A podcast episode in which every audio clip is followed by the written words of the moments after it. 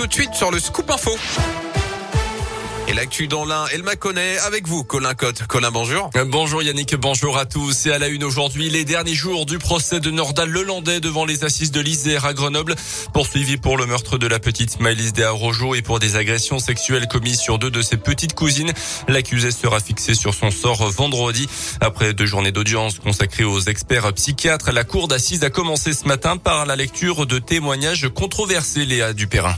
Oui, a commencé par les auditions d'un ancien co-détenu de Nordal Lelandais qui a affirmé avoir reçu les confidences de l'accusé sur l'affaire Maëlys. Une promenade de deux ou trois heures en prison pendant laquelle Nordal Lelandais aurait confié avoir violé Maëlys avant de l'avoir tué. Des faits qui n'ont jamais pu être prouvés et que l'accusé a toujours nié, y compris pendant le procès. Mais alors, ces affirmations sont-elles vraies? Ces confidences ont-elles eu lieu? Plusieurs membres de l'administration pénitentiaire ont en tout cas assuré que le co-détenu n'avait pas été missionné pour recueillir ses aveux. Mais les rapports écrits restent flous. Le procédé est jugé déloyal. En bref, tout cela n'aura pas permis d'incriminer Nordal Lelandais. Les faits de viol n'ont pas été retenus pour ce procès. Merci Léa pour ces précisions. La journée doit se poursuivre avec les premières plaidoiries des avocats des parties civiles. Dans le reste de l'actualité, cette nouvelle étape dans l'allègement des mesures sanitaires en France, réouverture à partir d'aujourd'hui des discothèques fermées depuis euh, presque deux mois.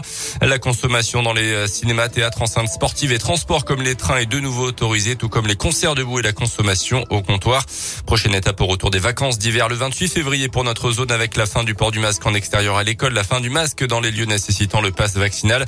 Un pass qui est d'ailleurs prolongé d'une semaine, indiqué le gouvernement hier si vous n'avez pas fait votre rappel dans le délai de quatre mois. Dans macabre découverte la nuit dernière à Saint-Didier d'Ossien entre Bourg-en-Bresse et euh, Mâcon vers 1 heure du matin. Le corps sans vie d'un homme de 84 ans a été euh, retrouvé par les pompiers dans une mare proche de son domicile. L'épouse de la victime avait un peu plus tôt alerté les secours en entendant son mari partir de chez eux et ne pas revenir ensuite.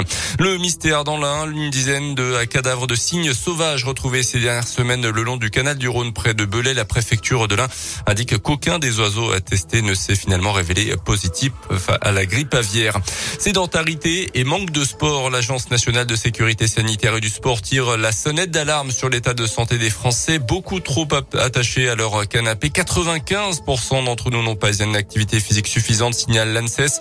En particulier les femmes, les adultes les plus jeunes et les personnes vivant en ville. L'agence recommande par exemple de bouger 5 minutes toutes les heures pendant notre journée de travail au bureau. Médaille pour finir la matinée à Pékin aux Jeux Olympiques d'hiver avec la septième place du relais masculin sur le sprint en ski de fond. Dixième place pour les filles. Pas de réussite en biathlon. Les Françaises terminent sixième.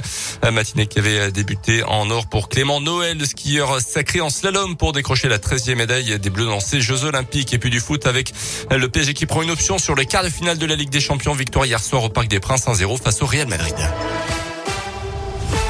Bien parfait. Merci.